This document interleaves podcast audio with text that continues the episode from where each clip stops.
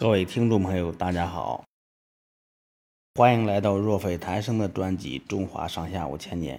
今天我们继续讲述涂山之会的故事。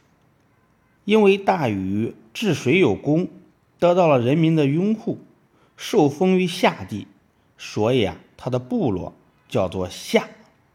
舜晚年的时候，召集各部落的首领，让他们推荐部落联盟首领的继承人。大家一致推荐禹，所以舜就告祭于天，立禹为自己的继承人。后来舜去南方巡游，到现在的湖南宁远南部一个当时叫做苍梧山的地方，不幸病死了，葬在附近的九嶷山。大禹在阳城继位，成为部落联盟的首领。后来又把都城迁到安邑。当时南方有三苗部落，他们不断的向北发展，成为华夏族的严重威胁。尧和舜都曾经率领军队与三苗作战。尧在丹水打败三苗，迫使三苗求和。舜为了讨伐三苗，一面积极发展生产。一面巩固部落联盟内部团结，训练士卒。经过三年准备，舜亲征三苗，一直打到现在的洞庭湖一带，大败三苗。但三苗的实力还很强大，时时想着复仇。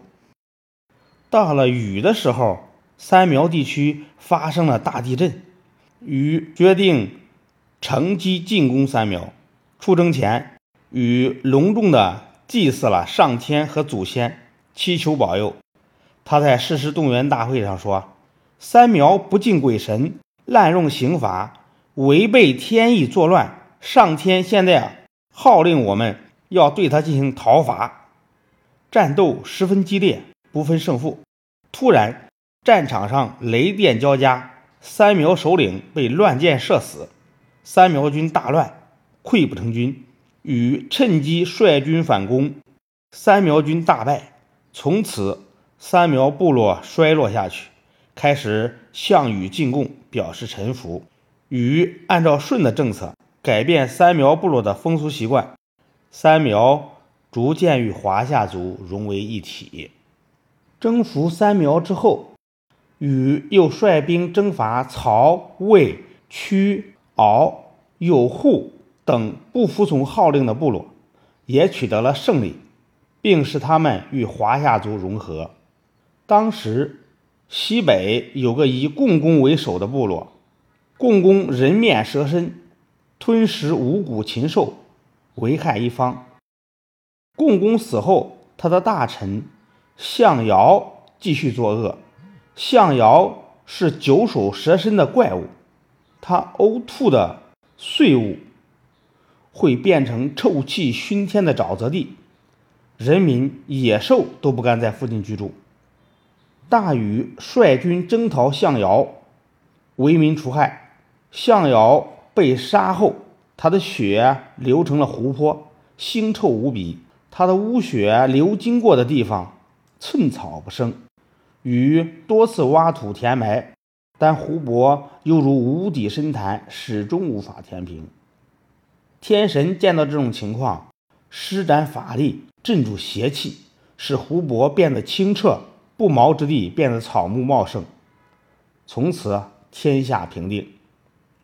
禹非常关心人们的疾苦，每当看到穷人衣不遮体、食不果腹、被迫卖儿卖女时，禹总是拿出衣服、粮食救济他们。见罪人在野外服刑。禹总是哭着问他们犯罪的原因。禹常常反省自己行政的得失，并以尧舜为楷模。为了请贤能的人来帮助自己治理天下，禹四处寻找寻访，先后到过东边鸟姑青丘之乡的黑齿国，南边交趾九阳山的羽人罗民之国，西边到过三维国。和夷毕国，北边到过仁政国、犬戎国、夸父国、禹强国。后来禹为了加强自己的权威，经常巡游天下，大会诸侯。涂山大会就是禹以天子的身份号令四方的一次重要会议。禹到达涂山后，命令华夏四夷各部落的首领在指定时间内到涂山集会。部落首领们纷纷赶来，络绎不绝。他们都手持玉帛前去朝见禹。为了表示自己受命于天，禹举行了隆重的祭天祀土仪式，让乐队演奏夏族的音乐，命士兵手持兵器表演舞蹈，颂扬自己的功德，向诸侯显示军威。到会的各部落首领无不表示臣服。禹将那些没有封号的部落首领封为诸侯方伯，命令他们每年必须进贡物品。为了纪念这次盛会，禹把各部落首领进贡的铜铸成九个大鼎，鼎上铸有各地的山川、道路、鸟兽、草木的图案，象征他统治下的九州。